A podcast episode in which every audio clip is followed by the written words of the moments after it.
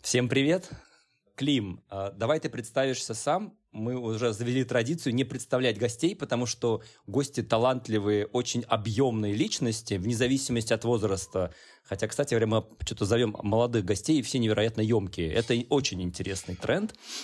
И очень сложно представить, потому что много регалий, есть какие-то проекты, есть классный бэкграунд, э, связанный с образованием.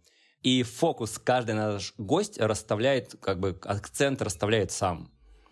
Поэтому представься сам в том ключе, в котором тебе будет комфортно, классно быть представленным в нашем подкасте. Да, супер. Всем привет. А, меня зовут Клим Ядринцев, мне 25 лет. А, я прошел очень долгий путь по обучению. Я учился сначала в Шотландии, потом в Англии, а, в школах, потом поступил в City University в Лондон на экономику. Проучился там, понял, что экономика круто, но прикольно и понять, почему люди так себя ведут и почему все не так, как в учебниках. Поступил на behavioral economics, фактически это психология, экономическая психология. И после этого ушел в бизнес фактически. Ну и до этого тоже уже начинал. Я основал э, сайт elites.ru, э, и сейчас являюсь SEO его.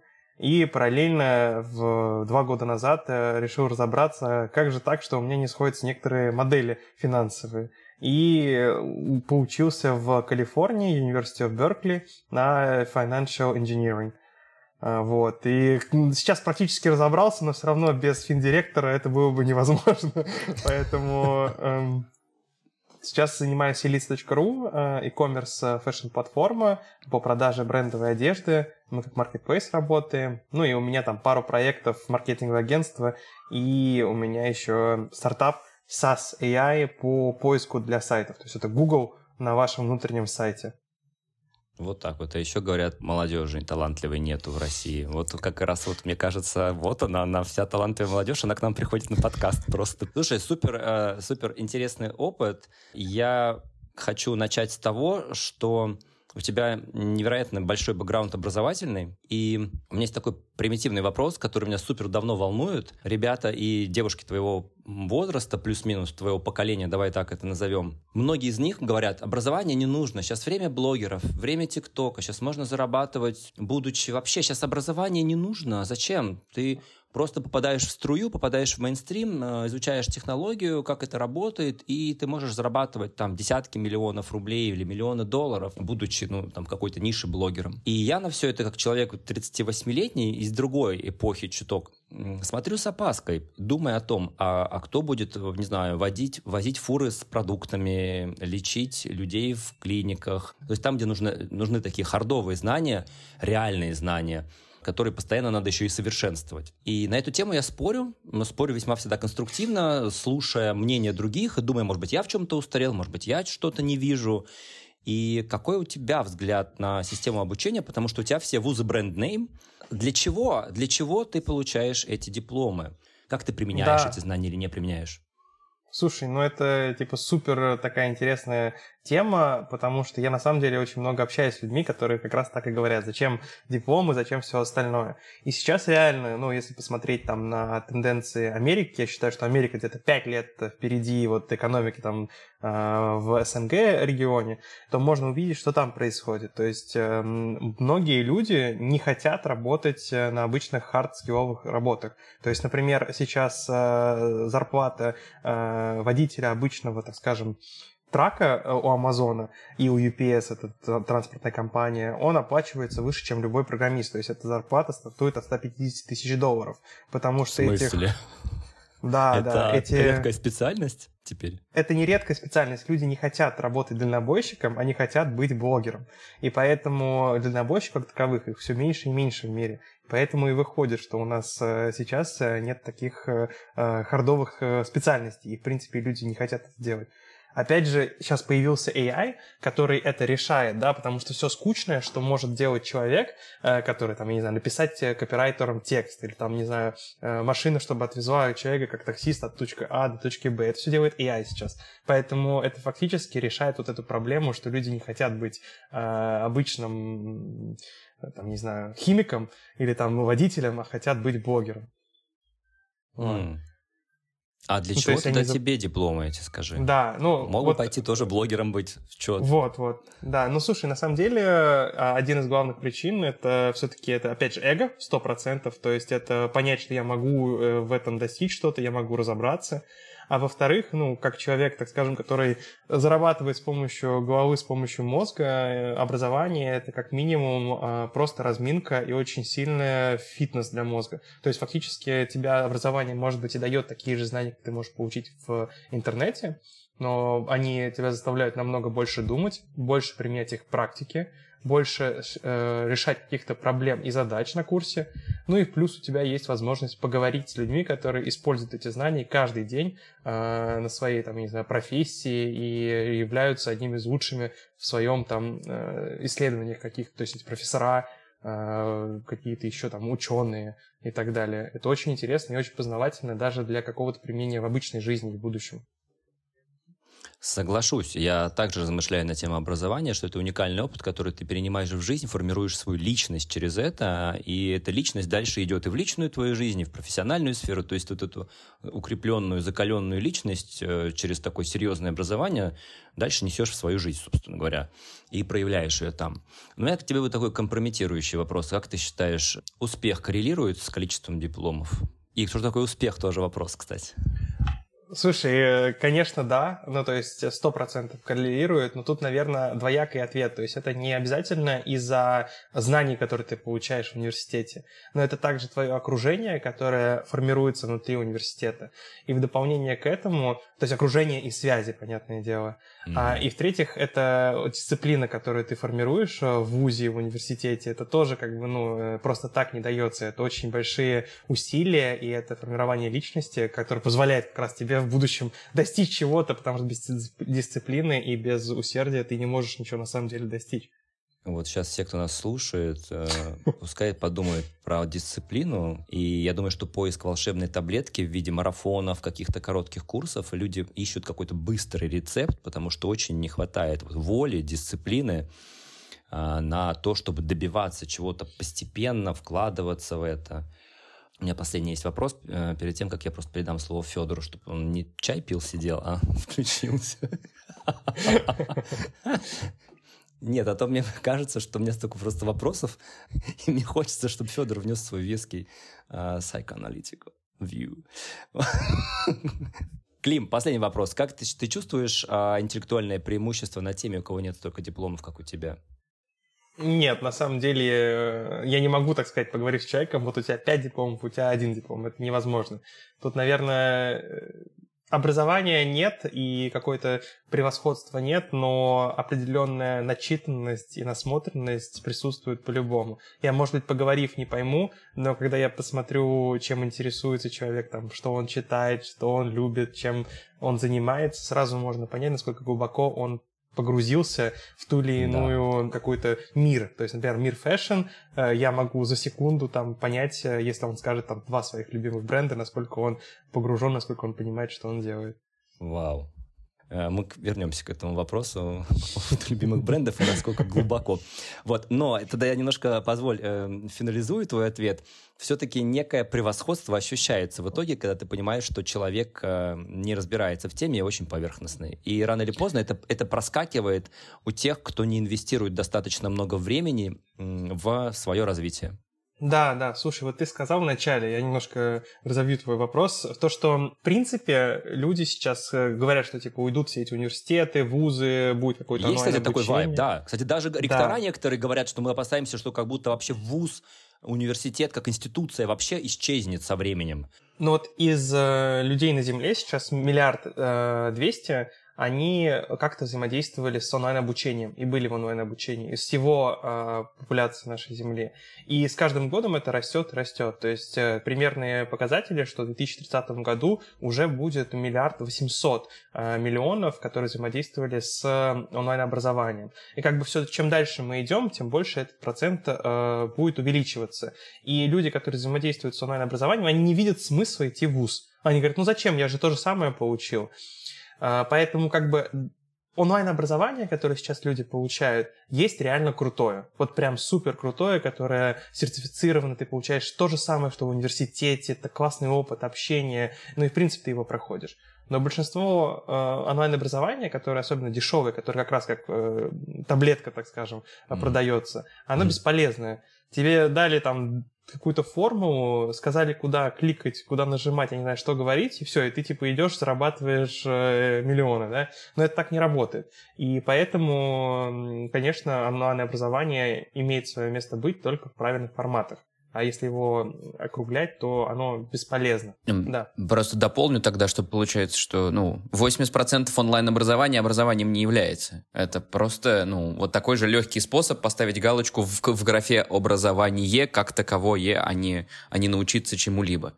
Также, если экстраполировать на, условно, там, очень активную молодежь и вообще людей, которые хотят учиться, для них образование имеет вес, и поэтому не важен формат онлайн или не онлайн. И, соответственно, если ты обладаешь той силой воли, ты сможешь быть быстрее, потому что ты сможешь впитывать знаний быстрее в таком же объеме, э, точнее, в большем объеме при таком же качестве, потому что систему построишь наиболее эффективную конкретно для тебя.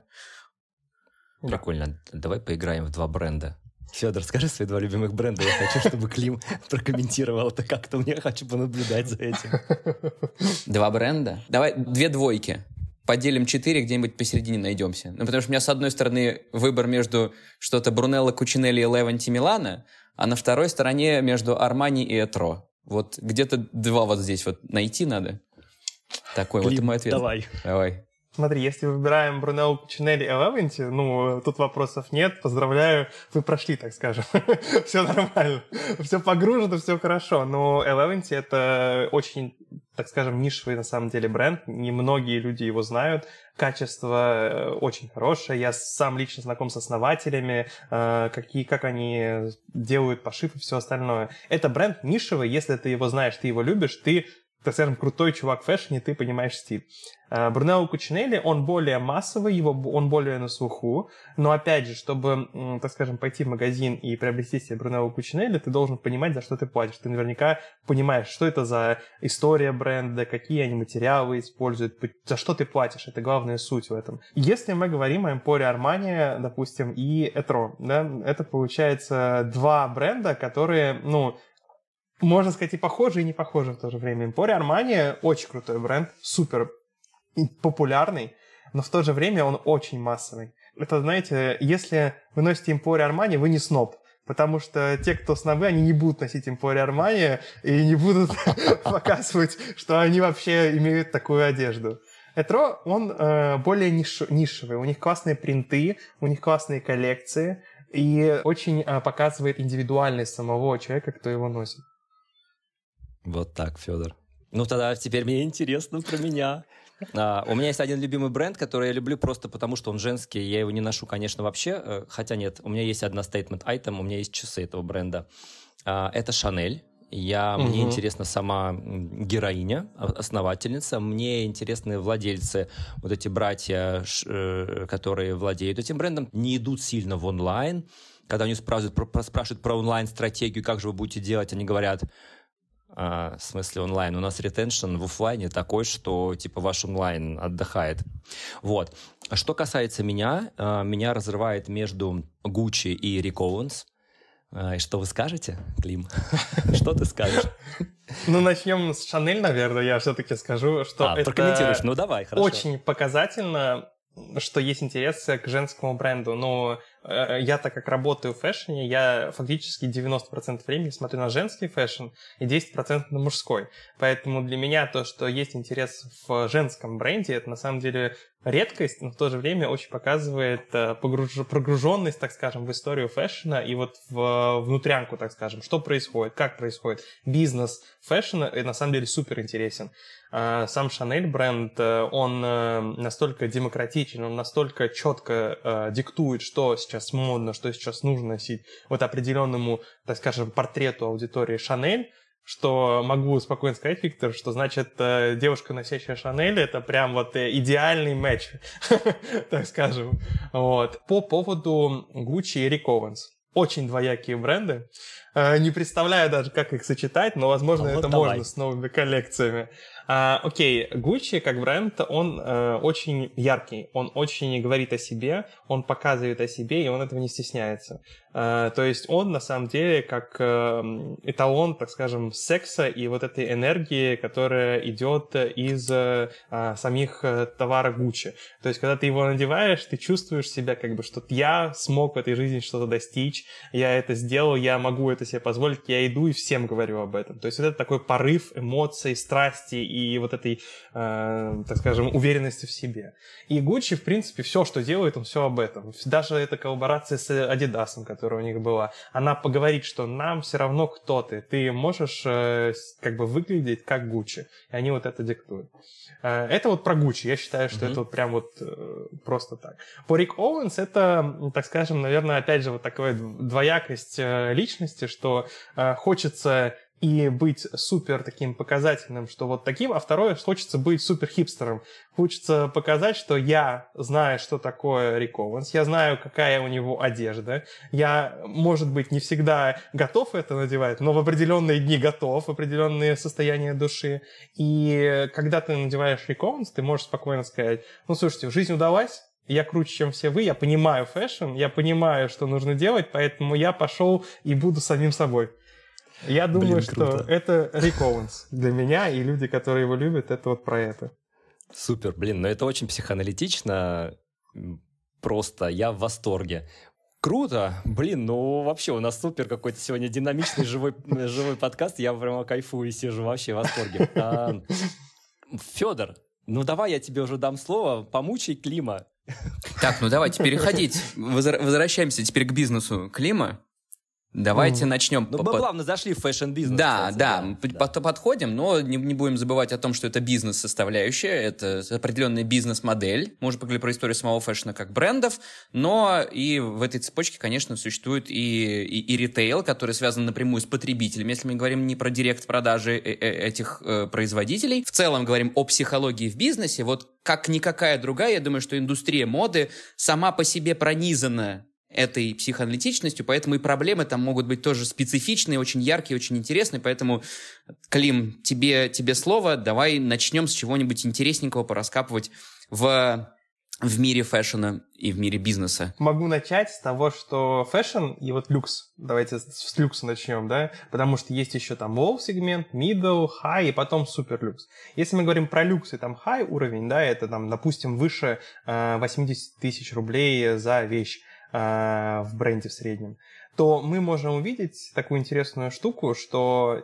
если ты увеличиваешь цену на этот э, продукт, э, на этот товар, то и спрос на этот продукт тоже увеличивается. Это на самом деле очень парадоксальная история, которую, ну, в принципе, и так все понимают, ну да, это люкс, как бы все хотят иметь э, дорогой товар, но это совершенно отличает бизнес-модель люкса и фэшена от любой другой бизнес-модели. Если ты поговоришь с FMCG, FMCG или там любым другим производителем, они скажут, нет, цены уменьшаешь, сразу увеличивается спрос. Mm-hmm. В фэшне наоборот. Ты можешь увеличить на 300% цену, и у тебя будут еще больше покупать, чем покупали до этого.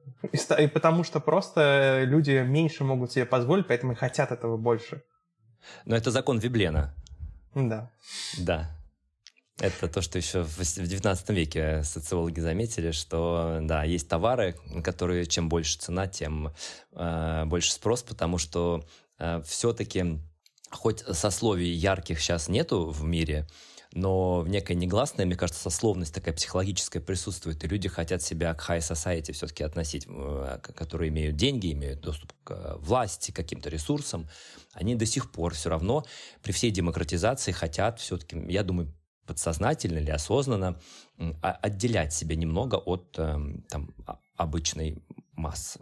Как, как ты, кстати, это видишь, Клим, в своем бизнесе? Портрет покупателя, он как-то, может быть, он меняется, и с какими проблемами, может быть, ты сталкиваешься с точки зрения вот сейчас текущей там реальности в мире, когда все кричат про перепроизводство, про conscious consumption, при том, что ты сказал, что э, ты когда Федора э, раскручивал, ты сказал, что Брунелло Кочинелли это тот бренд, когда человек должен понимать, за что он платит, и даже не каждый обеспеченный человек купит, потому что он должен понимать вот эту идею, за что он платит.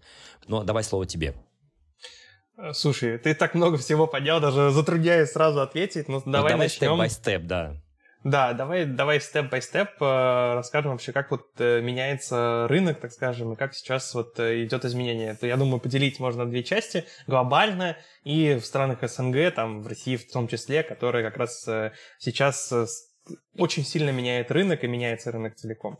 Глобально все отлично, люди покупают все больше и больше, инфляция как раз э, помогла фэшн-рынку очень хорошо прирасти, товар стал дороже, меньше людей может позволить, поэтому все больше и больше людей хотят его, поэтому и покупают все больше и больше. Закономерность, но факт, э, глобально.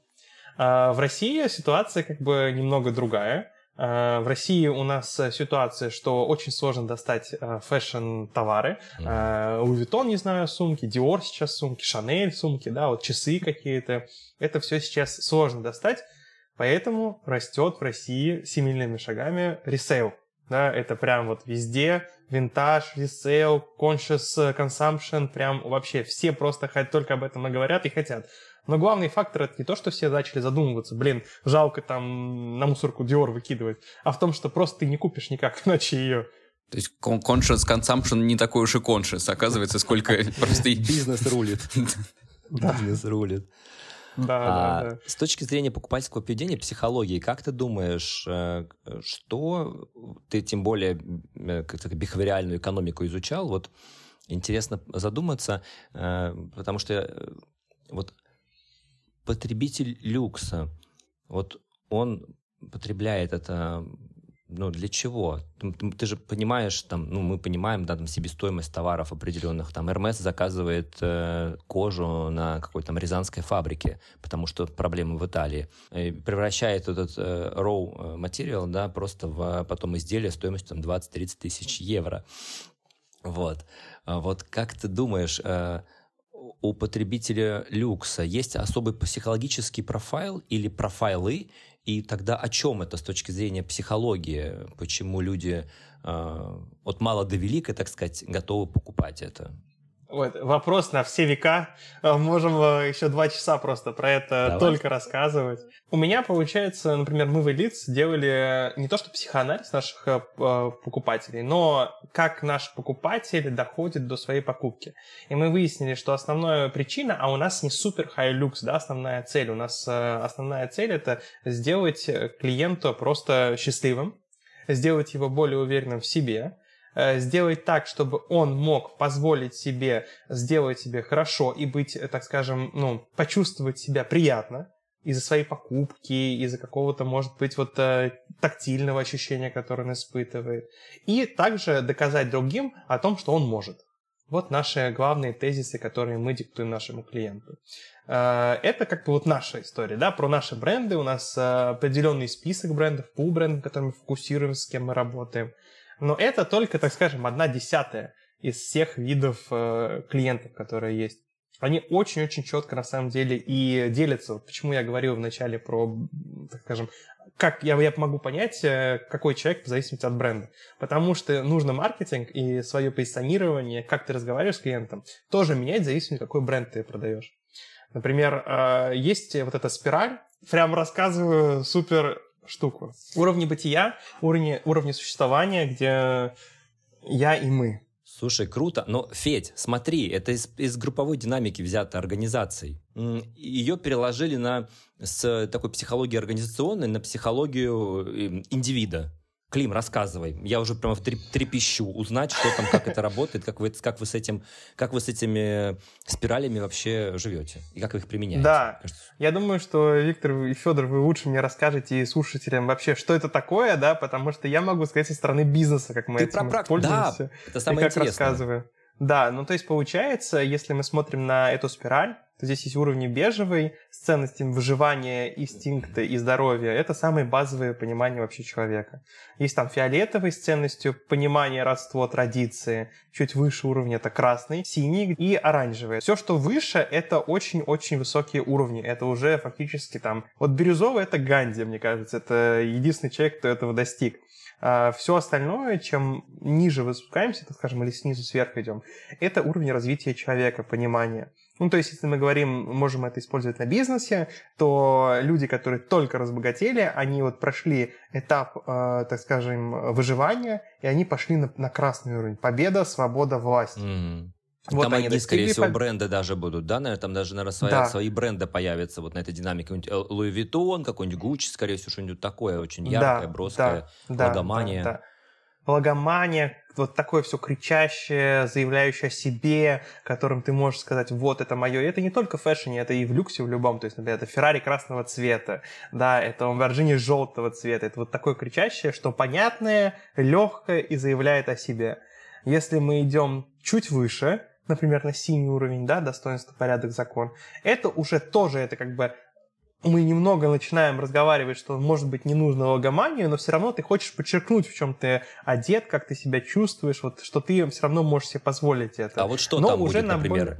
На примере бренда? Ну, вот, допустим, на примере брендов это будет что-то похожее на э, Брунеллу Кучинелли с лого обязательно. Это какие-то э, Тодзе, это какие-то Гуччи позиции, тоже опять же внутри брендов есть подразделения. Скорее всего, это даже сумки, которые Пинка, там, Фурова, которые не имеют таких больших логотипов, но ты все равно понимаешь, что это такое, если ты разбираешься. Mm-hmm.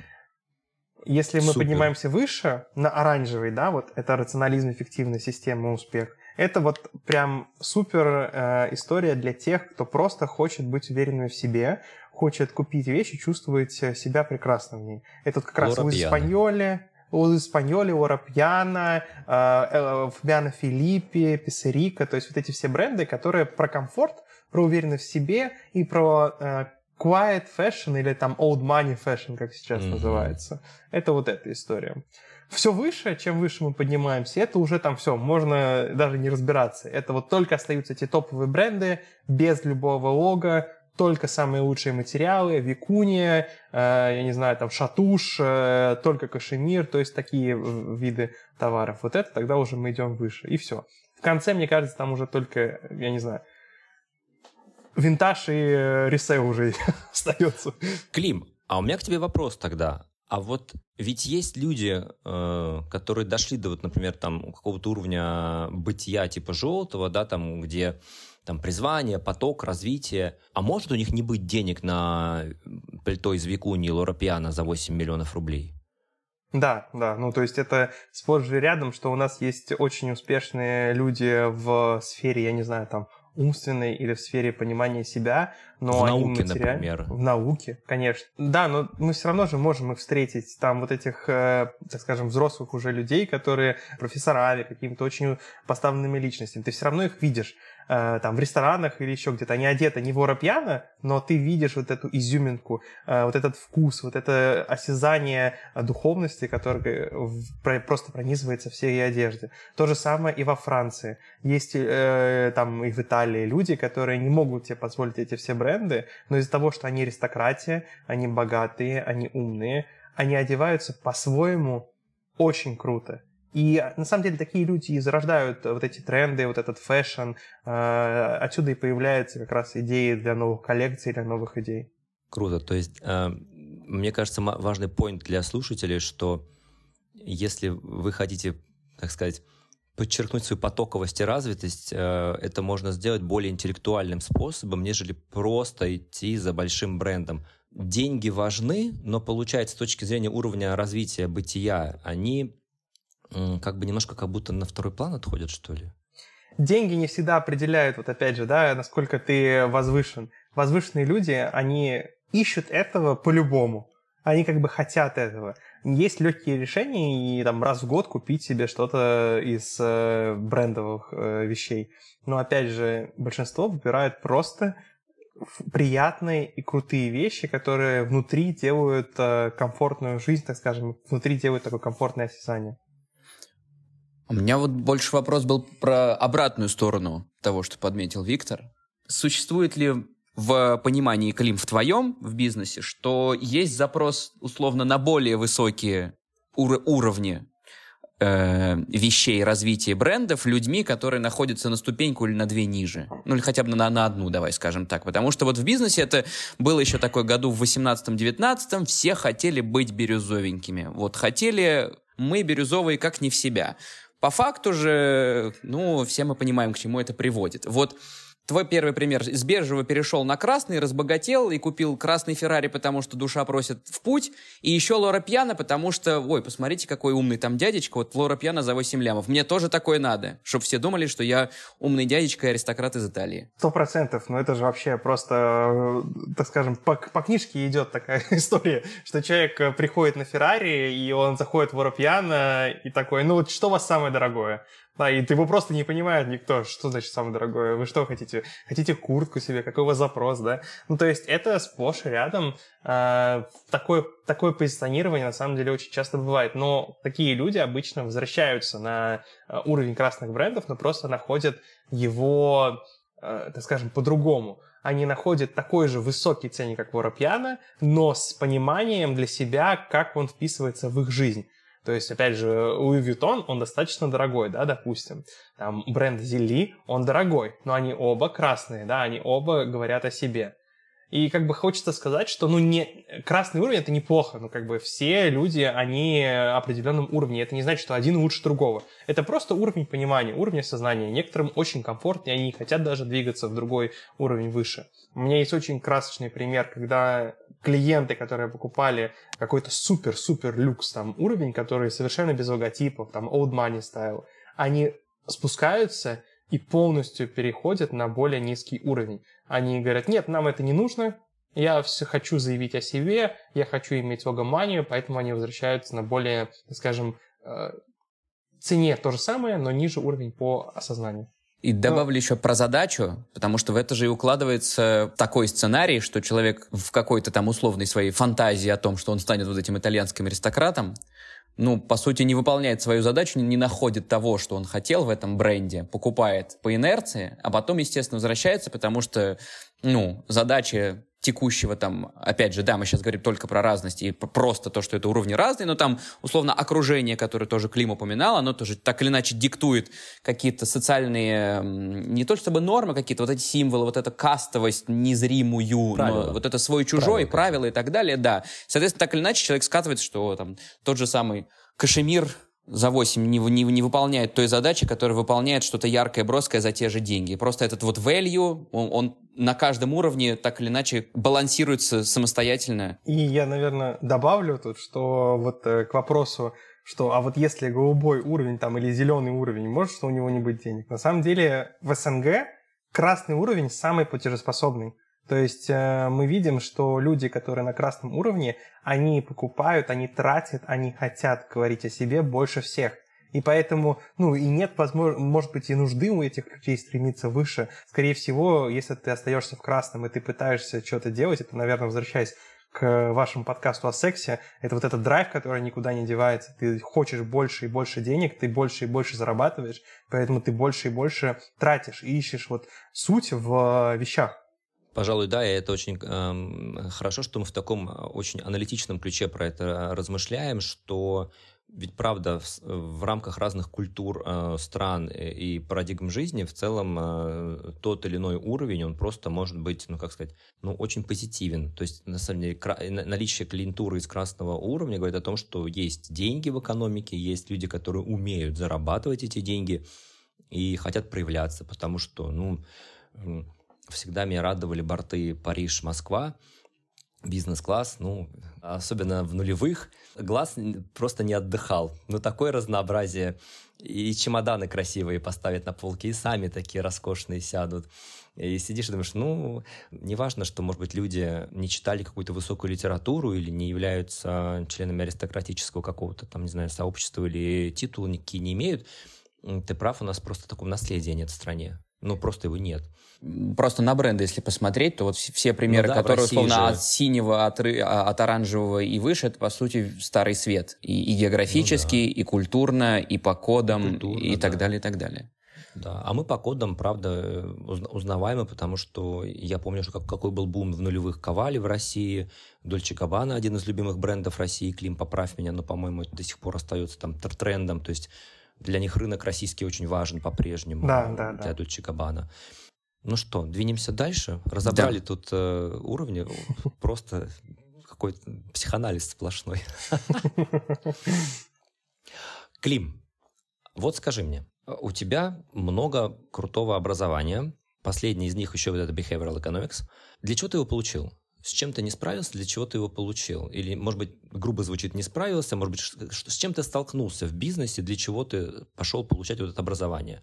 Очень интересно. Ну, на самом деле, у меня глобальная цель в жизни, наверное, это учиться и это применять. То есть для меня это прям вот э, превыше всего, превыше там э, бизнеса, превыше, превыше всего другого. Это непосредственно обучение, улучшение себя, постоянное развитие и вот видеть вот этот прогресс.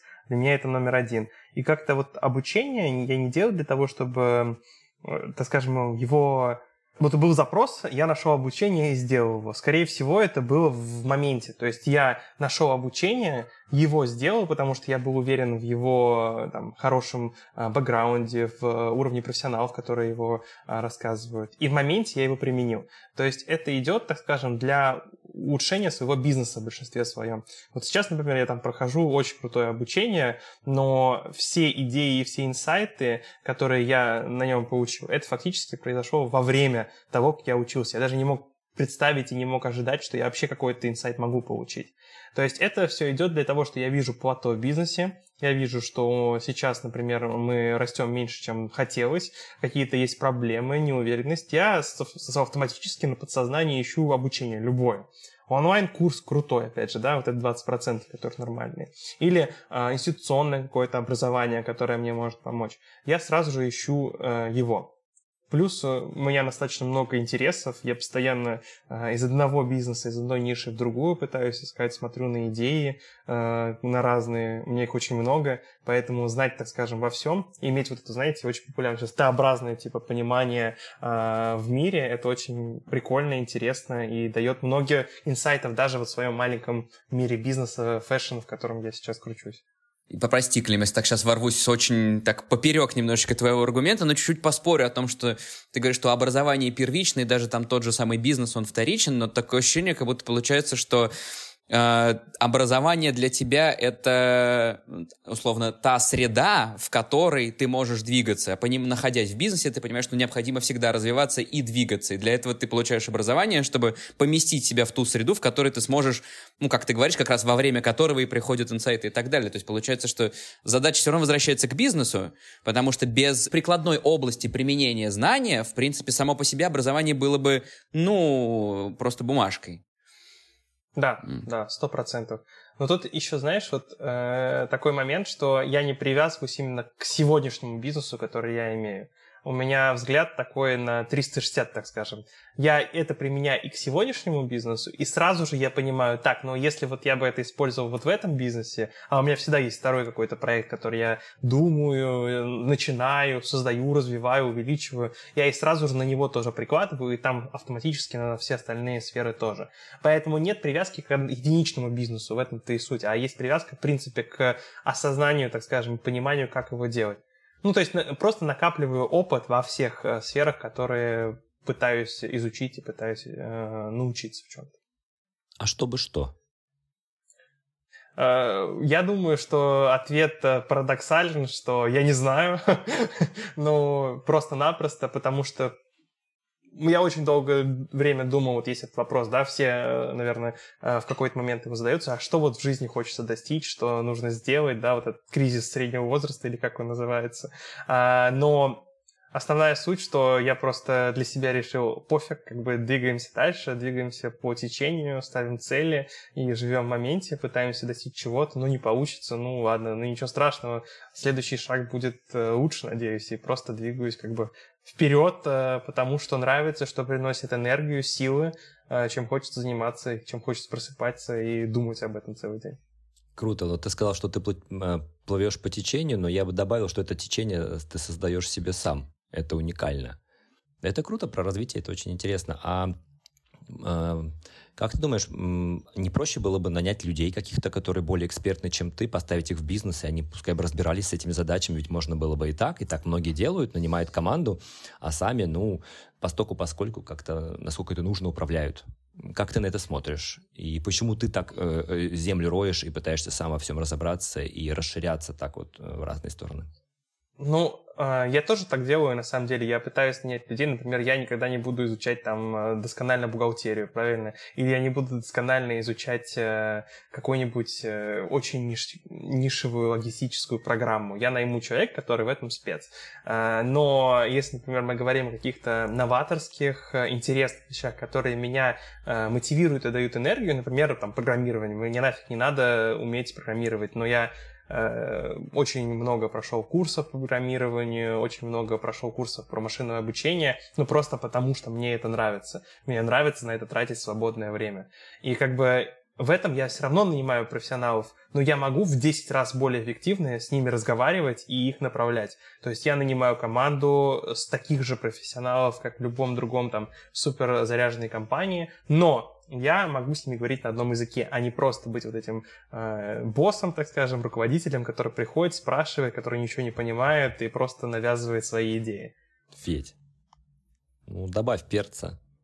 Клим слишком идеальный собеседник. Ну что за просто идеальный парень? Да, надо, надо да перца нет. добавить. Подождите. Ну, слушайте, если, если что, то у меня к вам вопрос. А вы считаете это плохо или хорошо, когда в компании основатель, так скажем, или генеральный директор, он а, не погружается вот в это, так скажем, э, внутренности и просто а, с высоты птичьего полета руководит бизнесом? Или это вот что вообще говорит об этом руководителе, который так делает? Потому что есть же две стороны медали. Но с высоты птичьего полета я сразу вспоминаю вот эту крылатую фразу «чайка менеджмент», когда при, прилетел, насрал, улетел. Поэтому я не знаю, хорошо или плохо, я сейчас свою точку зрения скажу, Федор добавит там свою какую-то... На мой взгляд, чем более versatile э, человек, который э, руководит компанией, тем больше бенефитов эта компания получает. Почему какие-то там бизнес-модели э, получаются более креативно создать, чем там в классическом подходе, да, потому что просто вот это versatility, вот это вот это вот 360 а, обзор, которым ты зацепляешь разные сферы, которые напрямую, кажется, тебе не влияют, но они влияют на твое решение, на твой взгляд, на то, как ты поступаешь. Правда, ты знаешь, я всегда пытаюсь понять, где эта грань, где этот стоп, когда, а не слишком ли я много инвестирую вот в это образование, не убегаю ли я от какой-то реальной жизни, не живу ли я сейчас только работой и учебой, и вот это вся моя жизнь, а где там личная сфера, там друзья, не знаю, секс, э, еда, есть ли этому вообще место в моей жизни, и где-то страдали другие сферы. Поэтому я думаю, что важно рефлексивно на это смотреть. Если другие сферы не страдают, то вот это такое объемное развитие, это очень здорово, полезно и собственнику или там топ-менеджеру, и компании полезно от такого руководителя. Это мое мнение. Федор, как ты смотришь на эту вещь? Мне как бы немножечко странно послышался вопрос, именно как вот поставил его Клим, хорошо ли вовлекаться или не вовлекаться, потому что, ну, то, то, о чем говорил Клим до этого, это вовлекаться головой. Это как раз вот эта нижняя сторона буквы «Т». Вот вовлекаться, конечно же, необходимо, но вопрос потраченного времени. И что как раз если ты вовлекаешься, зная контекст, ты как бы по сути не вовлекаешься, но знаешь, что происходит в этом бизнесе. И в таком случае, конечно же, генеральный директор, там, собственник и так далее, должен быть вовлечен в бизнес, потому что это, там, не знаю, продолжение его рук, его головы и так далее. Ну, как бы это, ну, какой-то элемент жизни, который был, ну, рожден так или иначе, а, основан и так далее. Но нужно ли там, условно, погружаться в операционку? Ну, конечно же, нет, потому что никому еще в мире распыленность на 200 задач равными кусками по времени не была полезна. Поэтому, конечно, с точки зрения времени и, э, ну, я бы даже не сказал не усилий, а скорее количество времени мыслительного, затраченного на обдумание вещей, конечно, в стратегию в будущее, ну, кроме как собственника и человека, принимающего решения, нету в, в организации но не знать о том, что происходит за спиной, и как раз вот здесь вот я соглашусь с Виктором про 360, именно то, что ты, давай так, в этой в метафоре, ты как генеральный директор должен смотреть вперед, но при этом всегда чувствовать затылком, как у тебя там волосы шевелятся по отношению к операционным задачам. И для этого ты должен понимать вот эту связь между своими, как у тебя реагирует э, вот этот вот на затылке волосы, на бухгалтерию, на айтишку, что мне говорят безопасники, а что мы там хотим внедрить. Это достаточный уровень. Ты точно вовлечен, потому что ты головой понимаешь, что это продолжение тебя во всех его аспектах. Вот условно, тебя ты не отлежал свою руку во сне, вот так назовем. Вот. Значит, ты вовлечен. Ну, круто. Прикольно. Круто, круто. Ну вот, но тут видите, как бы э, бизнес-владельцы, вы сами знаете прекрасно, что мечта, якобы мечта у всех, это пассивный доход, пассивный бизнес. Вот это когда ты отошел от дела, и ты просто работаешь, да, уже как бы занимаешься собой и всем остальным. Это вот, ну так, по крайней мере, в моем окружении. Ну, вот ты не похож на, на, на этот портрет. Вот ты не похож, ну, это выбивается из вот этих мечт. Но, да я сейчас тебя перебью, извини, мечтают о пассивном доходе те, у кого нет бизнеса с пассивным доходом. У кого есть бизнес, от которого уже можно отказаться, прямо работают до последнего вдоха. Вот это парадокс. То есть у кого есть такой бизнес, от которого уже можно отойти, люди настолько заряжены этим, они до последнего там, вздоха. А те, у кого нет, они мечтают, построить бы мне свечной заводик, вот он мне будет приносить денежку, а я буду сидеть на печи, яички потирать. Ой, как хорошо. Но это нехорошо, это фантазия такая о потерянном рае. Вот что ты по этому поводу думаешь, кстати? Ты из какой категории? Не про пассивный доход, мне кажется, кстати. Я не про пассивный доход совершенно. Mm. У меня не хватает времени на активный э, бизнес. Я слишком, ну как бы, я реально теряю очень много эффективного, эффективности в бизнесе, потому что я тупо не успеваю заниматься всем. Э, у меня не хватает э, сил. Ну как бы, окей, я могу себе позволить там два часа вечером отдохнуть, но это просто потому, что в эти два часа я физически не могу уже заняться ничем остальным. И мне супер жалко время, которое я могу потратить там на какой-то проект, когда мне просто не соображаю разжижает мозг, так скажем. Э, читаешь статью и не понимаешь, о чем она, и просто думаешь, ладно, пойду полежу или еще что-то, погуляю э, вместо этого. Я считаю, что и пассивный доход имеет свое место быть, но мне кажется, это такой уровень менеджмента, когда ну, ты уже не будешь задаваться этим вопросом. У тебя все настолько выложено, ты настолько знаешь, как, э, где руководить. Ты столько операционки уже прошел, что для тебя как бы пассивный, не пассивный разницы никакой нет. Да, это, скорее всего, вот эта иллюзия уходит, потому что я вот смотрю на Бернара Арно, например, который работает до сих пор в ЛВМаш, и он, по-моему, до сих пор там чермен Борда, и, и я понимаю, что для него, конечно, там у него деньги капают на счет, он, наверное, даже не знает, сколько там, просто миллиарды какие-то долларов, но он все равно в бизнесе, потому что это вообще другой уровень, он уже не думает про это, он уже понимает, что там вот эта операционка, про которую ты говоришь, она настолько налажена, что он просто там, может, про какую-то вижен, про там еще какую-то стратегию, может быть, еще какое-то там наследие оставить огромное. Да, это пассивный доход, он и так уже сам по себе. А когда ты вцепляешься в желание что-то такое сделать, чтобы пассивные денежки капали, мне кажется, из этого, как из идеи, может, наверное, что-то получиться, но, скорее всего, как будто бы вряд ли. Потому что сама идея заложена психологически ложно ну, ты не хочешь ничем заниматься, э, ты не хочешь делать ничего, ты просто хочешь что-то, неважно что, что потом позволит тебе сколько-то, чтобы хватало на там бежевый уровень, вот как-то ли там, ладно, чуть-чуть красноватый, пускай если хороший свечной заводик, но вот как-то с этим быть. Мне кажется, это очень грустно, потому что это вообще до депрессии доводит людей. Эм, вот такая история, Федь, как ты думаешь? Я мне что-то здесь не слышится бизнес как-то. Ну, то есть это желание денег, по сути. Это, это, это вообще речь не да. о бизнесе. Это просто за, бизнес, не закрыть какую-то там потребность, давайте скажем. Конечно, это все так сейчас банально, конечно, звучит, но по, по сути просто хочешь денег, которых нету, и ты думаешь, ну, это такая, ну, ну, да, в принципе, тут Виктор хорошо фантазия. сказал. Ну, да не то, что фантазия, это, это, это, это несбыточная мечта в тот момент, когда у тебя нет денег. Мне кажется, через это все проходили так или иначе в каком-то... Вот когда ты начинаешь, скорее всего, примерно, когда ты начинаешь карьеру, ты первое, о чем думаешь, а вот сейчас, а когда, а вот тогда, и ну, в общем, и if else, if else, if else. Вот все эти истории строишь. Здесь хотел бы обратить еще внимание, что очень сильно различаются профили генеральных директоров и генеральных директоров slash кофаундеров, slash э, chairman of the board и так далее. Вот э, интересно поразгонять, может быть, у Клима есть про вот эту сторону менеджмента как, как, как института не для только для CEO, а как для наемного сотрудника. Даже если, даже если топ-менеджер, у тебя большая сфера влияния, но вот с точки зрения как менеджера там от звена топ и выше, даже если ты в долях, даже если там с equity у тебя бонусов два вагона, в чем здесь мотивация? Что разжигает там? Как ты думаешь? Ну, это сто процентов. Тут, э, столько всего. Я не знаю даже, как начать. Ну, допустим, мы можем начать с того, что вот эти топовые уровни, когда люди хотят развиваться, и как бы некоторые же хотят, некоторые не хотят, Это вот что-то связанное с э, внутренним, так скажем, чуйкой и хотением править людьми, управлять людьми и достигать и саморазвиваться, и самореализовываться, наверное, даже вот через вот эту работу. Я думаю, что большинство людей, которые работают там вот, э, особенно в Америке, 80-90 часов в неделю, да, которые ну просто э, живут на работе фактически, это 100% как определение себя. То есть они выбрали такой путь, что я там CMO э, Google, например, там, или я CMO Uber. Все, я себя реализовываю через компанию. Я фактически помогаю себе э, понять, какой я человек в зависимости от того, что я достиг ну, не будем говорить, насколько токсично или не токсично, да, для, для человека, но как бы большинство людей, которые я знаю, они настолько кайфуют от своей работы, они настолько профессионалы в своей работе, что, ну, вот их из этой компании возьми, убери, поставь на другую работу, может, даже другую позицию, там много примеров, когда маркетологи становились там э, финансовыми директорами в компании или наоборот, и они все равно достигают крутых результатов, и они уже определяют себя через эту позицию. Мне кажется, тут просто, ну, э, если, например, какой-то бизнесмен ищет себе там э, топ-уровень C-level там, или топ-уровня э, кандидата, нужно, чтобы он был настолько заряжен идеей, нужно было, чтобы он настолько понимал, э, что он хочет и что он должен делать, что он просто горит этим каждый день.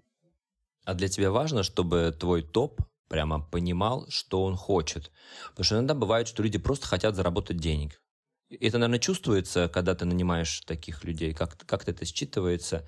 То есть, и в чем здесь разница между человеком, который просто хочет заработать денег, и который прямо, ну, какая-то есть большая там идея, чем-то горит. Ну, у меня в компании два правила основных, да, из, э, так скажем, culture fit. Это get shit done, типа, э, сделать цель любой ценой вообще. Просто вот тебе стоит цель, тебе нужно ее достичь. И вторая — это always hustling, да, тебе нужно всегда хастлить, э, неважно, что ты делаешь. И это у меня для всех топовых сотрудников и топ C-level минус один тоже, для всех у меня обязательно это стоит, так скажем, на, как на рабочем столе, знаете, про, зашел в офис или там открыл компьютер, все, у тебя два правила сразу вспыхли. Ну и когда, я думаю, что я пытаюсь это показать примером личным на самом деле. Не знаю, сколько это выходит, вот э, мои сотрудники, наверное, лучше подскажут, но я постоянно пытаюсь во всех э, э, это вбить и показать, и доказать. Я думаю, что когда я там пишу в 3 часа ночи, почему здесь кнопка другого цвета, они это видят и понимают. Э, поэтому, как бы, ну, я думаю, что это на самом деле идет сверху, и вот эти все качества, они как бы спускаются сверху вниз. А можешь пример, какие-то короткие два примера вот этих двух э, твоих values корпоративных? Ну, банально, нет бюджета на проект, но нужно его сделать. Решаем как? Бюджет, там, маркетинг без бюджета, да, то есть там пример у нас, например, был в 2015 или 2016 мы э, в люкс э, апартаментах, так скажем, когда доставляли заказы, курьеры на машины э, оставляли такие визитки, типа «мешает автомобиль, заполните», и внизу э, наш сайт, как бы тоже очень хорошо работал, мы там мерили конверсию. Динами... Э, история интересная, когда нам нужно было срочно привести там в этих э, районах людей. Или, если мы говорим про always hustling, у меня из внутри э, нашего основного проекта вышло еще две дополнительные проекты, которые там совершенно не связаны, так скажем, с продажами. Это отдельно журнал по моде, и это отдельно, э, так скажем, обучение, которое по моде идет, но тоже как бы совершенно не связано. Просто потому, что у нас, так скажем, внутри очень заряженная команда на это. Круто. Образцовый пример. Я бы слушателям, э, обратил внимание слушателей на то, как вот 25-летний парень э, креативно подходит к, к созданию своей жизни и вокруг этого создает вот такие интересные проекты, нетривиальный вообще подход к бизнесу. Круто. А, Федор? Давайте, давайте к жизни. Жизнь не бывает без сложностей. Понимаешь, если все так на value, все так набирал бы свою топовую команду, вообще вопросов бы не было, как, как бизнес растет. Отсеял, поставил на места, и креативно все разлетается. Да, да, да. Вот ну, вопрос, наверное, им такое мини-мнение скажу, что я считаю, что бизнес растет от команды. Вот, да, и самое важное в команде это HR, я считаю. Ну, вот HR-подход и подбор персонала. Вот вы думаете, от чего вот растут компании, команды и вообще все, все, что связано с этим? Давай так, смотри, хард-скиллы, они накопляемые. Мы поговорили уже про университеты, про образование и так далее. Всю математику, все сильвербуллеты, будь то маркетинговые, не маркетинговые, сейчас тем более, сейчас хочешь нагуглишь, хочешь напишешь, хочешь, что хочешь. Best practices каждой индустрии стопудово есть, ну, если не в открытом доступе, то за какую-то очень легко инвестируемую сумму, а особенно на масштабах бизнеса, если там нанимать человека, э, который прошел то или иное образование, ну, та-та-та.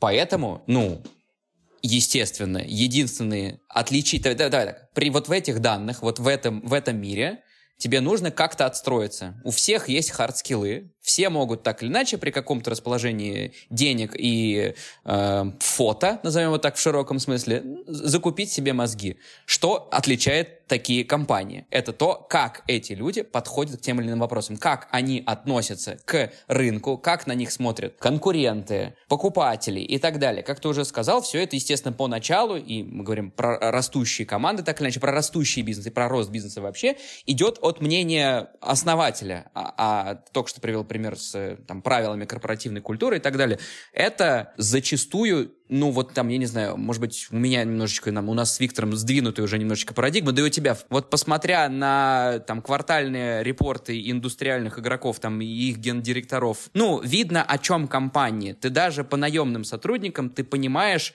в чем суть, как они относятся к клиентам, как они будут тебя, вот ты придешь, захочешь, ты купишь, как будет постсейл сервис себя вести и так далее, и так далее. Получается, все таким образом замыкается на то, какие люди работают, какие ценности эти люди несут разделяют клиентам, каунтерпартам и так далее. Вот здесь проблема другая, в том, что мы, наверное, тоже к ней подойдем. Не то чтобы как таких найти, потому что, естественно, когда мы говорим про двух правил и в целом про такого человека, ну, как будто бы это легко отсеять. Вопрос в том, где их продолжать находить, когда у тебя в компании становится не ты и минус один, а когда тебе нужно выстроить систему, и ты начинаешь HR, отдел найма, э, talent acquisition и так далее, и так далее. Вот как там быть? Вот к этому, может быть, поставим, вернемся. Виктор, давай ты что-нибудь под, подразгони мысль. Я не буду тебя повторять. Федь, ты на вопрос э, ответил емко. Какая у меня мысль? Как э, сказала, сказала из фэшена про Estee Lauder – вы инвестировали 2 миллиарда евро в последний год в рекламный бюджет, но весь этот бюджет разбился о продавщицу с кислой мордой в магазине. Э, и, и, и ничего не сделаешь. Вот это правда беда. И что здесь делать? Корп-культура, values, да, но они могут не пронизывать этот level, и тогда, ну вот да, мы сталкиваемся с проблемами роста, с проблемами качества. Федор, ты что-то хочешь Я сказать? хотел добавить и подвязать это к вопросу, к предыдущему, Клима, о том, нужно ли а, там, не знаю, собственнику, неважно, давай сейчас руководителю, генеральному директору вовлекаться, про нужно, нужно, ли, mm-hmm. нужно ли разбираться во всем. Вот как раз отчасти из-за этого добавлю к своему тому аргументу, что да, и нужно, потому что у тебя с э, пониманием построения и желанием понять, как ты хочешь построить бизнес-процессы с увеличением масштаба бизнеса, ты сможешь, вовлекаясь в, в процессы хотя бы ненадолго, хотя бы по диагонали, хотя бы краем уха слыша о них, ты начнешь видеть людей по диагонали. То есть не только ты будешь видеть руководителей и их призму работы. И это сейчас даже не столько там, не параноидальная такая сторона, а столько ну, какой-то свежий взгляд на то, какие-то нелинейные цепочки, кто как с кем общаются. Зная контексты каждого из этих элементов, или даже построя их в самом начале самому, наверняка мы, мы же все здесь так или иначе с вами со, со своими собственными сайт-проектами и чтец, и ждец, и на дуде, и грец во, во всех операционных вопросах. Ну, ты просто понимаешь, э, что ты там спрашиваешь человека, а он не в курсе, там, чем занимается там другой соседствующий бизнес-процесс. И ты понимаешь, что в его ответах слышно непонимание происходящего. Ты уже себе просто понимаешь, что наверняка что-то у руководителя не так. Либо там конфликт, либо ты должен с ними пообщаться. Это, то есть это да, и, наверное, я сомневаюсь, мне кажется, я, я как будто бы предугадываю следующий вопрос Клима, можно ли из этого построить систему, какую-то HR, да, какую-то сам, самобытную, как раз о вот этих несбыточных мечтах уйти из бизнеса. Мы там бирюзовых. Сейчас, вот это построим, построим, бирюзовый, построим бирюзовый HR и э, улетим. А нет, потому что как нет. раз вот возвращаясь к твоему же ответу и твоему мнению на вопрос, как, как, как, как чем мотивированы наемные сотрудники и собственники бизнеса, вот все равно функция, давай так, даже не то чтобы мотивация, скорее заинтересованность у бизнеса есть только у основателя погружаться в такого рода вопросы. У всех остальных это будет часть операционки, часть должности. У меня сразу вопрос. Федор, ты как раз э, примерно и угадал его. А вот что если, допустим, мы говорим о компаниях, которые более 100 лет существуют на рынке, у них уже там фаундер умер, да, и там э, состоялась какая-то, опять же, director's board, где у нас есть люди, которых, опять же, кто-то выбрал, как-то их взял на эту позицию. И мы видели в 2020-м рекордное количество таких компаний, которые более 100 лет пробыли, они умерли, но какие-то остались, да, ну, допустим, тот же Ford, который как пример все ставят. Как же вот эти компании строятся, если у нас эм, люди, это все, и фаундер, как бы он должен вот эту идею вперед двигать? Отличительная черта Форда и таких подобных компаний в том, что там, ну, прям сказать, что Генри Форд в современном понимании слова «фаундер» неприменимо. Потому что с течением времени, конечно, опять же, у тебя постепенно бизнес все равно принимает характер какой-то обособленности и в нем появляются какие-то традиции, так или иначе. Они существуют на том, что они существуют. С точки зрения организационной, они математически прибыльны. Говорить о том, что там какие-то супер классные бизнес-процессы, инновации и что-то происходит, очень сложно. В большинстве случаев это компании, которые в последнее время режут косты, стараются, придумывают, как это сделать. Вот примеры того, о чем ты говорил, о том, как бы нам наклеить что-то, чтобы взлетело, они скорее будут иметь местечковый характер, как нужен очень хороший кто-то из маркетологов со свежим взглядом, который не побоится пойти против течения. Потому что, по большому счету, реально, отвечая на этот вопрос, как такие организации, вот если убрать очень маленькое число людей, которые говорят, не-не-не, ребят, это фигня, сейчас мы снимем чем-нибудь очень, я не знаю, Дэниел Крейг и реклама водки Бельведер, смотрите, вот что-то такое. И только на них и держится. Все остальное — это мы сидим на маленькой марже продаем много, по копейке копим. Как-нибудь доживем. Слушайте, а так весь здесь даже есть бренды, которые в целом вообще не построены на идентичности фаундера. Они построены просто на продукте.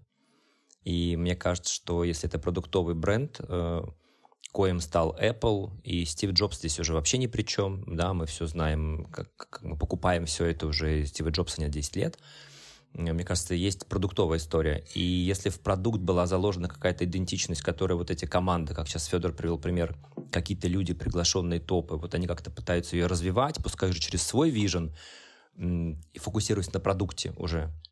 Не на идентичности, не на values, а на продукте, чтобы он был релевантен, потому что социум тоже меняется. И, к сожалению, я то, что вижу в последнее время, как кому удается выживать, это не те, кто держится за одеревенелые правила или ценности ушедшего собственника или даже настоящего собственника, потому что это тоже большая ошибка. Собственник иногда тоже может быть просрочен немного, быть вне актуального поля. И когда я был подростком, мне казалось, что мода — это про креатив, про творчество. Когда я вырос, я понял, что мода — это про WGSN-агентство, которое задает тренды, про цифры, про социсследования, про математику и про талантливый, креативный, въедливый ум, который все эти задачки решает и создает спрос, создает огромные компании, поэтому я считаю, что успех большого бизнеса – это продуктовая ориентация, no matter what. Анализ цифр, анализ данных, и тогда компания будет жить. Вот у меня такой есть здесь. Виктор, вот я сразу же задам тебе вопрос. А как же Шанель? Вот как Шанель ты к своему ответу э, используешь? Я тоже сейчас про это думал, про Шанель. Э, я согласен. Э, а, мифы создают люди. И мне приятно жить в ощущении того, что Шанель создала какую-то, создала такое большое ядро своего бренда, которое живо до сих пор но если бы не было талантливых братьев, которые, которым этот бизнес в итоге достался, а, вот эти вот э, предприниматели, если бы э, не было Карла Лагерфельда, который десятилетия держал э, ДНК этого бренда и как-то на эту так сказать, ценность Шанель пришел в этот дом, удержал, трансформировал ее, трансформировал в духе времени. Но, насколько я помню, я забыл, потому что сейчас вылетели из головы фамилии этих братьев, они сейчас не следуют каким-то большим ценностям Шанель, а используют имя Шанель для достижения коммерческих целей. То есть усиливают вот это вот свою... Не, то, что мы ни в какой не входим в конгломерат, мы не идем в онлайн, мы про такой премиум, про такую вот роскошь такую старую какую-то, вот, которая никогда никуда не денется. И все это создала Шанель, она тоже была про это. То есть они как будто бы, опираясь на ее ценности, на ее портрет, э, используют это в коммерции. Но я, но я все равно думаю, что Шанель сегодняшнего дня – это результат очень талантливой коммерческой команды. Не, это не потому, что там, типа, Шанель такая была гениальная. Если бы туда пришли плохие топы или люди без мотивации зарабатывать и развивать, этого бы бренда не было. Мы сколько знаем печальных примеров брендов, которых уже просто нет. Вот сейчас Эльзу Скиапарелли пытаются оживить, но ведь ее не было, этого бренда, по-моему, несколько десятилетий, но вообще не звучал. То есть сейчас да. такая попытка реанимировать. Хотя Эльза Скиапарелли в чем-то была и передовее, чем Шанель, и с точки зрения там, ценностей, с точки зрения э, костюма самого. Поэтому Поэтому идея, да, ценности, да, но без, без цифр и хорошего маркетинга как будто бы нет. Не знаю, может, я мне так циничный подход стал с возрастом. Он имеет место быть, мне кажется. Я... Да, я думаю, здесь совокупность должна быть. И совокупность вот этого и ценностного. Вопрос масштаба, потому что, мне кажется, мы как раз с этого начали и, и говорить, и как раз и наводящие вопросы Клима тоже в эту сторону, что влияние операционки идет с увеличением, с увеличением масштаба. Но без того, чтобы, но чтобы дойти до этого масштаба, ну, ну, как бы нужно до него дойти. Клим, а твой подход к управлению, как ты видишь вообще дальше себя? Ты больше про values, вот это как ты бы хотел для себя это видеть, может быть? Слушайте, я вот буквально поменял свое мнение два дня назад. Я не знаю, насколько я могу ну, расскажи, очень интересно. классно говорить. Но я не совершенно недавно как раз э, думал об этом, что вот, надо набрать команды, дополнительные мощности, дополнительных людей. Вот нужно делать по-другому, не так. Нужно делать по-другому. И я вот прочитал очень э, такой быстрый пост Аркадия Маринис по поводу типа, что я хочу построить большую компанию. Что на самом деле большинство компаний, они очень маленькие. Там WhatsApp с 55 сотрудниками, когда э, у них был 19 миллиардов, миллиардов продажи э, Мете. Instagram с 13 сотрудниками, когда они продались, да. Что на самом деле вот эти компании, не нужно быть большими компаниями, нужно быть качественными, крутыми компаниями, которые эффективно используют персонал. И я вот это понял буквально там 2-3 дня назад, это меня осенило, да, как бы кажется очень легкая идея, что, ну, просто бери эффективных сотрудников, делай классный продукт, фокусируйся на качестве, и все у тебя будет хорошо. И опять же, операционка упрощается в этот момент, когда мы набираем маленькое количество сотрудников, да, и когда мы не берем тысячи подразделений, где нужно найти вот эти э, вертикальную параллель всех э, спецов, и нужно всех контролировать и проконтролировать, чтобы там, я не знаю, э, психолог на конечном этапе или там продавец в магазине улыбался клиенту, а не, э, так скажем, не послал его. Поэтому, как бы, ну, я думаю, что здесь э, у меня фокус основной это на качестве и фокусе на отчетности, какой сотрудник себя чувствует хорошо, какой плохо, какие у него переживания, какие показатели он показывает, немножко цинично посмотреть, сколько э, каждый сотрудник приносит компании в деньгах, маркетинговом бюджете, там не только. То есть у меня подход, так скажем, и личный, где я разговариваю с сотрудниками, и более такой э, цифровой, где можно посмотреть на самом деле, а как же мы как компания меняемся из года в год, движемся куда, стоит ли э, думать о увеличении масштаба бизнеса или наоборот стоит, э, как, как сказал Федор, типа уменьшать косты и просто работать дальше. Над эффективностью уже просто, да. да. А, слушай, вот это, ты сказал интересный момент, что ты оцениваешь там настроение сотрудников и не через э, дискуссии живые, а через какие-то показатели, я так понимаю. Вы делаете какие-то для них Да, опросники. ну мы делаем NPS-опросники, просто насколько mm-hmm. люди себя хорошо чувствуют, да, mm-hmm. ну, наверное, слушатели знают, это опросник, где мы задаем вопросы, там, как тебе последние четыре недели работалось, как у тебя вообще там настроение, да, вот такие А если человек вопросы. обманывает себя и хочет быть лояльным? Ну, возможно, так. На самом деле, это никуда не денешься. Вот сейчас мы внедряем э, one-on-one каждую неделю с руководителями, где сотрудник дает ответы и руководитель дает ответы. И планируем сейчас внедрить также анонимные опросы, а не от человека. То есть, где человек не имеет даже возможности там обмануть, потому что он полноценно защищен информацией, что это никто не узнает, кто он такой, просто собираем средние данные по э, компании. А это влияет уже как-то на бизнес? Видел, а результат уже смог как-то замерить вот, э, оценки Очень спорный вопрос. в России mm. вообще никто не задумывается об этом. На самом деле, вот э, бизнес-каучер, э, там, work ethics, э, нафиг это использовать никто не хочет. И поэтому фреймворков очень мало, и специалистов мало кто это меряет, и кто поэтому может что-то вообще нормальное сказать. Используем банальные фреймворки, которые там на цифрах считаются в Excel, да, то есть, ну вот выше трех значит, э, ну, нормально. Выше четырех, четырех супер за этот квартал. Ниже надо разбираться. Потом мы вытаскиваем просто самые основные переживания, где люди в свободной форме пишут, и пытаемся это решить. Видно, что текучка уменьшается, среднее количество времени внутри компании увеличивается. То есть э, сколько средний статистический человек внедряет, ну, проживает в компании. Плюс, когда ты все это считаешь, на самом деле, а не просто думаешь, вот у меня там люди не увольняются, текучки нет. Ты на самом деле понимаешь, какое состояние внутри компании, потому что не все это считают даже, ну, просто-напросто. И ты уже можешь от этого э, делать решение. Ну, у нас просто уменьшился косты на HR очень сильно. Mm. Нет, три раза Уже просто, ты... извините, перевью. Я поймался на мысли три раза, э, что мы только что говорили о том, что ты на распутье, у тебя появилась пару дней назад такая интересная мысль, может быть, тогда остаться маленькими этими. Ты сначала э, сказал про one and one, про то, потом про второе, и ты сейчас сам сказал, ну, у нас операционные расходы на HR уменьшились. Добро пожаловать в операционку, Клим. Аккуратно там. Ну, если, если ты выбрал путь маленьк, э, маленькими качествами, аккуратно с выражениями операционной эффективности HR. Ну, я имею в виду, что да, коль мы только что проговорили, она примерно в тех же словах возвращается. Обратно. Да, да, да, да, да. Надеюсь, никто из HR не слушает, да? Слушай, вот скажи, а, если чуть вынырнуть из операционки на уровень вижена, я часто сталкиваюсь с таким вопросом от либо от организации, либо от там, топов предпринимателей, уперся в потолок, там, как идею, вот какую-то хочется там какие-то идеи сгенерить, не пойму там, как это сделать. Эм, есть различные там методики в поле психологии, понятно, которые можно использовать. А поделись ты, э, вот ты меня производишь впечатление человека, который просто там плещет этими идеями и постоянно их еще и заземляет на какие-то реальные проекты, то есть не просто про это разговаривает. Э, что тебе помогает, дает энергию, не знаю, раскрой вообще, как этот процесс у тебя происходит, генерация идей, откуда ты их берешь, и как ты находишь силы их еще на фоне того, что у тебя есть действующие проекты, еще их экзекьютить, еще их там делать. Расскажи.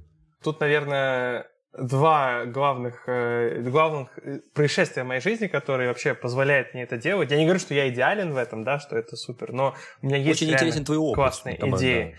Ну, во-первых, я McKinsey Reject, э, меня McKinsey не приняли, сказали, извините, э, вы недостаточно структурированный. Э, я подумал, хотел на полгода или на три месяца поработать там, и я подумал, ну, попробую хотя бы, посмотрю, как McKinsey это все делают, и не приняли меня. Я поэтому после этого очень сильно прошел level up по структурированию и по всему остальному. Но все равно это проблема. Поэтому, когда я генерирую идеи, я обычно их проговариваю вместе с командой, чтобы команда команда фиксировала, я фиксировал, меня приземляли и, так скажем, помогали мне в правильное русло пойти.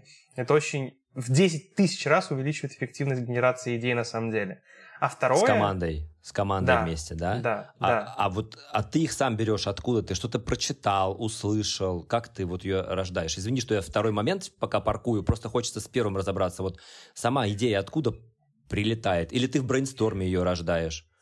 Э, вот э, как раз вторая идея — это brainstorm, то есть... Э, а, давай, окей. Самое основное — это... Окей, скажу так, что все идеи приходят из прошлого опыта, по-любому. Поэтому обучение — это супер важно, я считаю. И вот когда то вот... есть нужно что-то делать в любом да, случае. Да, да, да я считаю, что когда у меня плато, или у меня нет детей, или у меня, а у меня обычно не всегда, да, если их в какой-то момент нет, я сразу иду э, учиться, сразу иду что-то делать, потому что иначе я думаю, что, ну, как бы, иначе я ниоткуда не, при, не возьму информацию на идеи.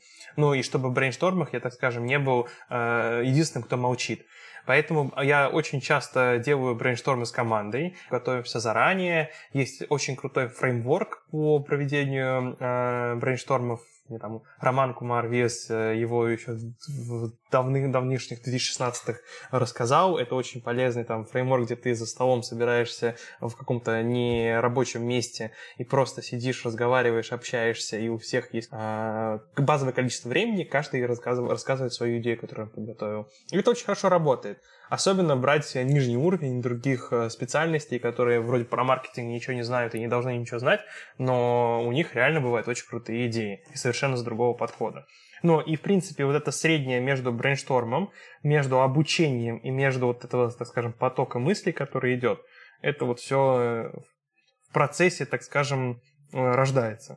Я еще э, добавлю, что классная история, которую я практикую не в бизнесе, а больше в инвестициях, это, так скажем, активное прокрастинирование, где ты берешь идею, ты о ней читаешь, думаешь ее, нужно тебе принять решение, но ты специально это не делаешь, а откладываешь. И во время этого отложения у тебя все равно голова начинает об этом думать. Вот как говорят, если ты новую там идею или еще что-то придумать, тебе нужно сразу записать ее, иначе ты постоянно об этом будешь думать. Это работает еще и по обратному, на мне, по крайней мере. Когда я что-то прочитал или что-то нужно решить, я это не делаю и постоянно начинаю обдумывать. И там я знаю, что через неделю-две у меня совершенно другое новое крутое решение будет, которое я точно сделаю, и точно его придумаю, и точно внедрю. Это работает классно на то, что срочной, срочности не требуется.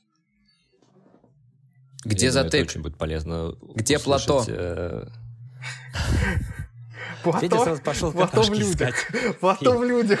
Плато в людях. Мы же это уже обсудили. Плато в людях. Ну, Все да. упирается, да, в людей. В людей. Потому что я еще, знаешь, что здесь хочу подсветить очень? Э, то, что я вижу. Это нормальная динамика фаундеров и э, таких highly motivated лидеров. Очень мало таких людей. Ты, в принципе, сидишь в э, очень в меньшинстве, в интеллектуальном меньшинстве. А, и мне кажется, ловушка такого лидера а, то есть все равно за, за любым благом есть обратная сторона какая-то, да, обо что можно споткнуться. Ты молод, э, свеж, еще хорошо воспринимаешь информацию, но что может быть как ловушка э, у такого лидера со временем, когда немножко заматереешь, а оно все равно происходит. Но все равно с возрастом психика немного меняется, она костенеет чуть-чуть, и тебе уже кажется, что ты очень много знаешь, очень много там все, всех видишь насквозь, все умеешь, а, и у тебя есть трек-рекорд, который подтверждает твои успехи, и ты уже ни во чем, ни в чем не сомневаешься. Вот я думаю, в такой момент может произойти очень сильный разрыв между э, реальностью и ожиданиями. Когда ты уже начинаешь ожидать от людей, что люди будут такие же, как ты, такие же замотивированные, такие же образованные, такие же, ну, ну просто копии тебя. Ты просто, ты просто хочешь, чтобы все вокруг тебя были твоими копиями, но также быстро понимали тебя с полуслова. И вот обычно у таких харизматичных, э, мотивированных лидеров может быть такой, сказать, стопор, плато или разочарование, или некий такой даже какой-то краш фантазий, а то, что реальность, она не такая. Вот здесь, мне кажется, не терять вот, это, вот это ядро, вот эту мотивацию, вот это там азарт, желание развиваться, но тестировать реальность для такого лидера очень важно. То есть понимать, что да, не все такие, как я, не все так соображают. Там кто-то, может быть, даже в чем-то лучше меня, кто-то в чем-то будет отставать. И эта идеальная картинка, она, никогда, она недостижимая. Да, ты можешь набирать команду максимально там для тебя, э, не знаю, как сказать, людей, которые фит, да, которые как соответствуют твоему психотипу, твоим целям, целям компании. Но понимать, что реальность, она вот чуть-чуть сложнее. Что все равно ты будешь это выстраивать там как-то с учетом особенностей команды, а растущая команда – это вообще еще отдельная история там появляется еще больше разнообразных э, людей. Э, это то, что я вижу, то, что хочу подсветить, потому что знаю, что с этим сталкиваются особенно лидеры такого типа. Чуть старше тебя, там 35 лет примерно, э, и, и там много разочарований начинается. Вот. Ну, кстати, Стив Джобс тоже был очень разочарован в своей команде. Он всегда ее э, ругал, считал, что недостаточно хороши. Вот. Э, не надо быть Стивом Джобсом. Закончил он весьма грустно, на самом деле, в одиночестве и, и а, весьма быстро ушел от а, онкологии. Вот, но не будем о грустном, ладно, вернемся в позитивное русло, а то Клим сейчас скажет. Виктор, на самом деле, просто вот добавляя к тебе, к твоему поинту, я на самом деле полностью согласен. Просто нужно, вот у меня уже это случается, что нужно идти на компромисс нужно понимать реальность, идти на компромисс и прислушиваться к лидерам, которые, ну, которых ты уважаешь. Я практикую менторство, и менторы — это супер такая крутая штука, они совершенно другие, они тебе скажут, что нужно, что не нужно э, делать и как это нужно делать. И, ну, э, просто некоторый, один из менторов в сложный момент для бизнеса мне сказал, слушай, э, не надо тебе рвать и метать, Э, нужно просто, опять же, как Федор сказал, э, фокусироваться на костах и работать дальше. Не нужно ничего. Иди на компромисс. Это на самом деле прям меняет полностью структуру понятия жизни и твоего вот посыла.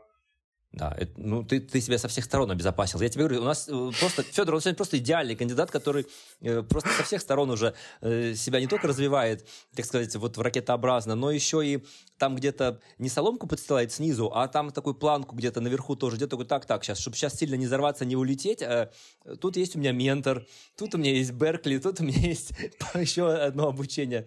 Супер. Ну, но... ну слушай, Федором, я вроде Федор, э, ты говорил это в прошлый раз вот на подкасте на том, который я слушал у вас, о том, что э, про отношения вы говорили, что вот э, когда ты с отношениями с людьми, если ты чувствуешь, что вот сейчас ты потеряешь этого человека и у тебя закончится жизнь, это большая проблема, да, ты все как бы, ты в зависимость впадаешь. А я к бизнесу также отношусь. Я считаю, что, ну вот, я такой самоуверенный, я вот считаю, что я делаю правильно, но у меня столько как бы переживаний, проблем, всего остального. Но я знаю, что если у меня бизнес даже не получится этот, ну ничего страшного, я дальше пойду, также буду жить и буду начинать следующий этап. Для меня вот это, это типа настолько важно понимать, что как, как стоицизм, что самый низкий уровень, в принципе, не так уж и низкий. Можно оттуда дальше идти вверх. Это вот типа для меня главная подушка безопасности, которая у меня есть.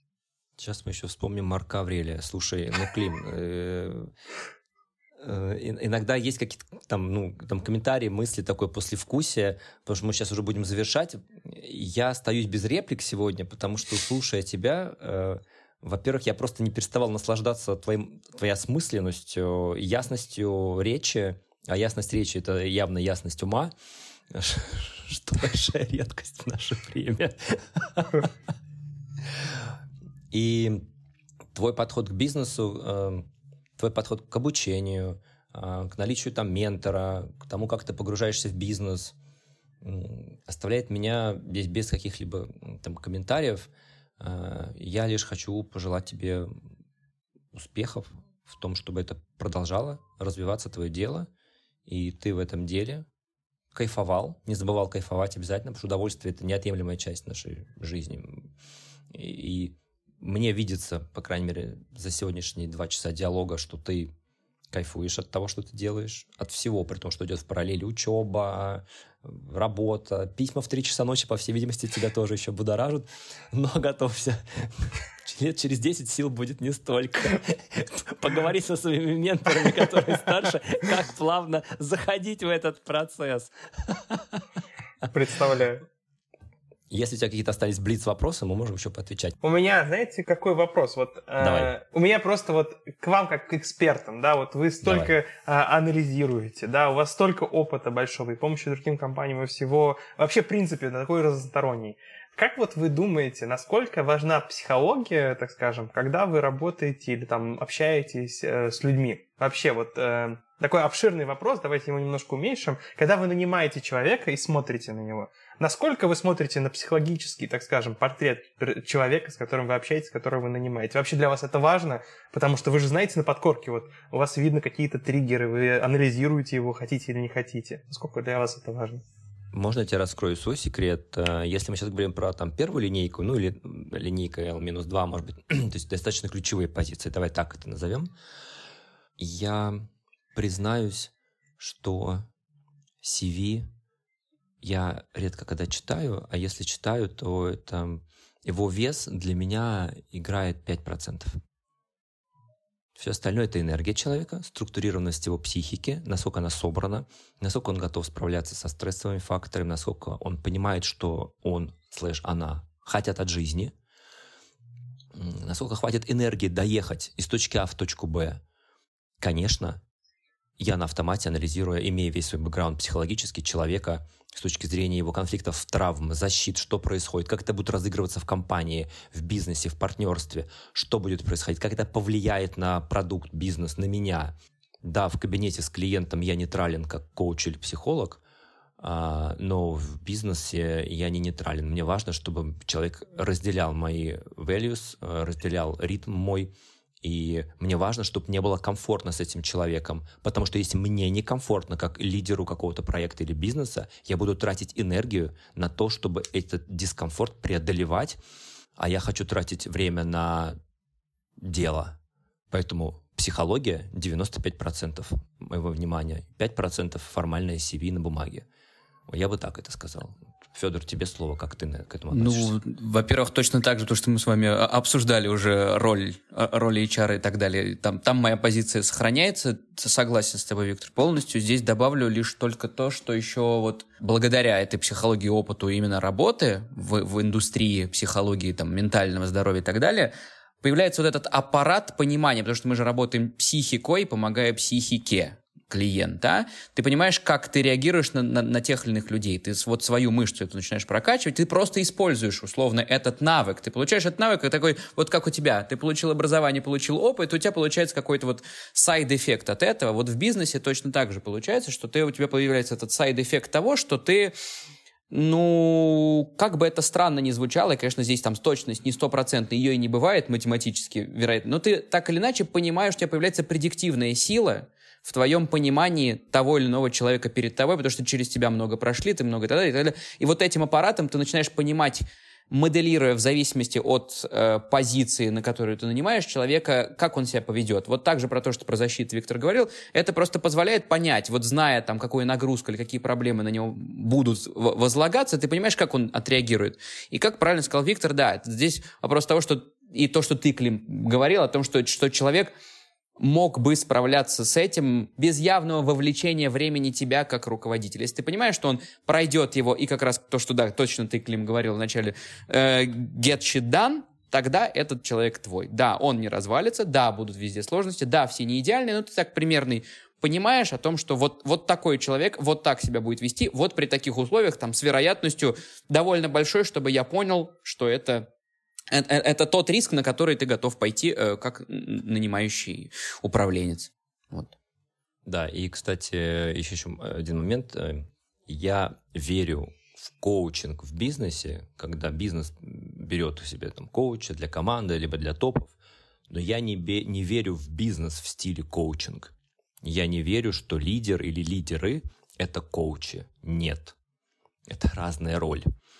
Поэтому все-таки, когда ты из роли лидера задаешь вопрос, как ты проводишь там интервью, все-таки да, здесь ты сканируешь на предмет того, насколько будут твои цели, цели компании достигнуты. И не твоя задача э, заниматься с утра до ночи контейнированием сотрудника или снятием его тревог. Особенно если мы говорим, опять-таки, сейчас про executive level, про линейку, которая напрямую с тобой работает. Вот. Для них можно нанять кого-то, чтобы они справились, но базисно, общаясь с ними на интервью, ты должен понимать, что они осознанно и понимают это. Человек может обладать невероятными талантами, а, но ты про них никогда не узнаешь, если у него проблемы с психикой. Вот и все. Он просто не будет вывозить. Поэтому формально в CV можно все что угодно написать, а психика может не справиться. Поэтому, конечно, на, на, прокачивать свой вот этот взгляд такой психологический очень важно – это облегчает сразу картину мира, ты видишь, кто перед тобой, о чем это, скорее всего, будет. И как сказал Федя, предиктивная модель у тебя уже в голове начинает срабатывать, ты уже понимаешь, как это может дальше развиваться. Там, в бизнес-диалоге, в каких-то там, не знаю, задачах, которые ты ставишь и прочее. Поэтому, вот так. Понял. Ну, супер. Длинный, длинный ответ на твой короткий вопрос. Блиц вопросы. Блиц. У нас блиц не получается. Мы так поговорить любим. Ну что, будем закругляться? Уже время. Слушайте, спасибо большое, ребят. Я как будто это, знаете, э, не то что менторство, обучение в университете только что закончил. Вот э, два часа прошли как будто семестр или год образования. Спасибо, ребят, прям очень приятно с вами общаться. Столько инсайтов. Я вот э, надеюсь, когда подкаст будет, я потом с э, ручкой, с тетрадкой сяду и вот выписывать буду. Знаете, вот э, это поговорили, нужно внедрить вот э, стрелочками, стрелочкой флоучартом. Поэтому спасибо, реально очень полезно. Я надеюсь, что будет полезно слушателям тоже. Э, и, в принципе, может быть, вам какая-то информация будет полезна. Поэтому реально спасибо большое. Спасибо. Это Спасибо тебе феерично, огромное за... Очень интересно. Beyond expectations просто. Я сам как будто после какого-то двухчасового короткого курса или брейнсторма ухожу э, в, э, в состояние э, активной прокрастинации, размышлять, потому что много мыслей в голове, которые тоже хочется заземлить потом на а, там, какие-то идеи, на реализацию чего-то. Спасибо тебе большое, Клим, за сегодняшний подкаст.